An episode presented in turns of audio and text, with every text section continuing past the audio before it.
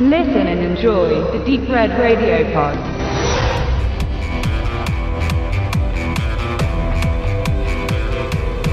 In den gefährlichen Zeiten internationaler Spionage beweist eine unerschrockene Frau, was es bedeutet, eine Heldin zu sein. Agent Carter. Marvel's Agent Carter ist ein weiteres Serien-Spin-Off des Marvel-Universums und setzt ein Jahr nach der Handlung von Captain America The First Avenger ein. Die Story spielt im Jahr 1946.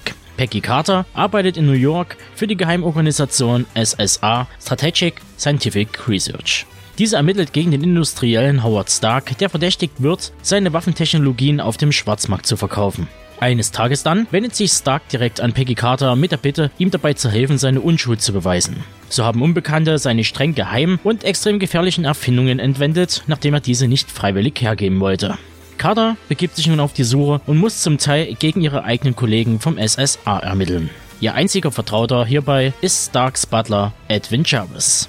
So der Kurzabriss zur ersten Staffel.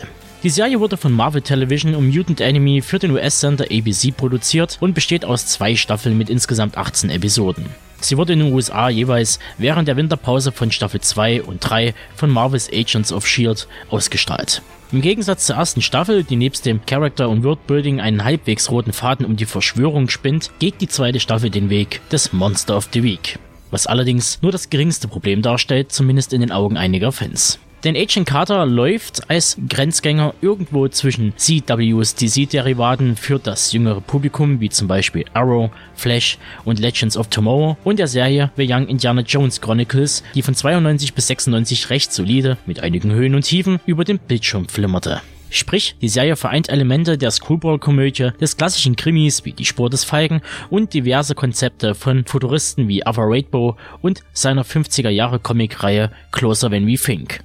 Oder kurz zusammengefasst, hier geht's um peibige Detective Stories la Dick Tracy mit einem gehörigen Wissenschaftseinschlag.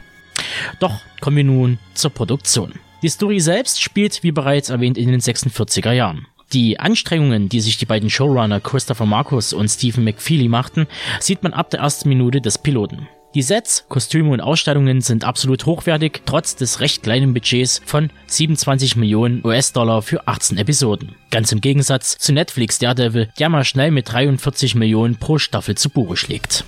Und genau da fangen auch schon die ersten Probleme an, wenn man diese so nennen möchte. Zum einen erfordert so ein historisches Setting immer einen finanziellen Mehraufwand und dann muss man es auch noch einer Zielgruppe vermitteln, die irgendwo zwischen 12 und 16 Jahren liegt. Für die wirkt eine Serie, in der das Internet eine ferne Utopie ist, wahrscheinlich sehr befremdlich. Was ich auf der einen Seite nachvollziehen kann, sich aber für mich als großen Pluspunkt darstellt. Weitere Faktoren, die der Serie ebenfalls negativ ausgelegt wurden, sind zum einen die entschleunigte Erzählweise und dass die wenige Action darin förmlich verpufft.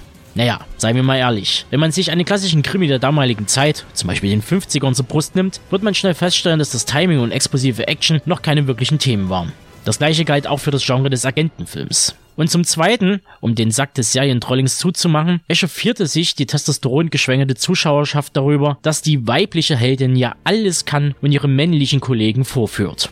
So, so. Tja, Jungs und sogenannte Filmliebhaber. Wer sich ein bisschen mit der Filmgeschichte auskennt, wird die Bezüge zu Veronica Lake geschneit haben. Wenn nicht, dürft ihr jetzt gern einmal googeln, was es mit dieser Person auf sich hat. Ebenso spielen auch Verbindungen zur real existierenden Mata Hari und der smarten Hobbyagentin Emma Peel aus der ABC-Serie mit Schirmscham und Melone hinein. Die Showrunner haben von vornherein mit dem Gedanken gespielt, einen weiblichen Agenten einzuführen, damit Agent Carter nicht zu einer weiteren Superheldenkopie verkommt, wie man sie zuhauf die letzten Jahre über den Bildschirm rennen sah. Und ich kann dies nur begrüßen, denn für mich bedeutet es eine gelungene und erfrischende Abwechslung. Gerade für die besagte Epoche, in der die Frauen wirklich nur eine Aussicht hatten. Heiraten, Kinder kriegen, in der Küche stehen. Ich weiß, dass dies einige Männer immer noch so sehen, ich gehöre da wohl zu einer anderen Gruppe. Den Showrunnern gelang es jedenfalls, dieses sexistische Setting niemals zu vergessen und gelegentlich abzustrafen, ähnlich der AMC-Serie Mad Men.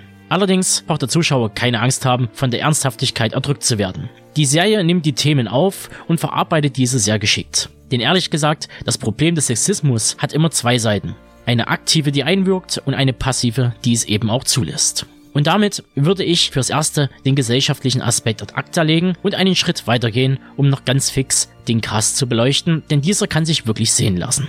Allen voran muss natürlich Agent Peggy Carter, aka Haley Atwell, Erwähnung finden. Diese macht nicht nur in den wildesten Szenen eine gute Figur, nein, sie würzt diese auch noch mit reichlich englischen Charme, Witz und Talent. Letzteres können sie auch schon in Produktionen wie Black Mirror, Life of Crime und aktuell in der Serie Conviction unter Beweis stellen. Gleiches Lob trifft auch auf ihren Landsmann James Darcy, der in Agent Carter Howard Starks Butler und rechte Hand mimt. Dieser wird später übrigens in den Iron Man-Verfilmungen als Computersystem in Form eines Bakronyms auftauchen. Und wenn wir schon von den Starks reden, so darf natürlich Howard, der Vater von Tony Iron Man Stark, nicht fehlen. In die Serienrolle schlüpfte Dominic Cooper, der sich mittlerweile recht wohl zu fühlen scheint im Genre des Fantastischen. Zu nennen wären da AMC's Preacher, Warcraft oder Dracula Untold. In weiteren Rollen kann abseits der englischen Theaterriege noch Chad Michael Murray, One Tree Hill, Enver Joyke, Dollhouse und She Wickham, The Wolf of Wall Street bestechen. Aber auch für die kleinen Gastrollen konnten namhafte Darsteller gewonnen werden, wie zum Beispiel Toby Jones,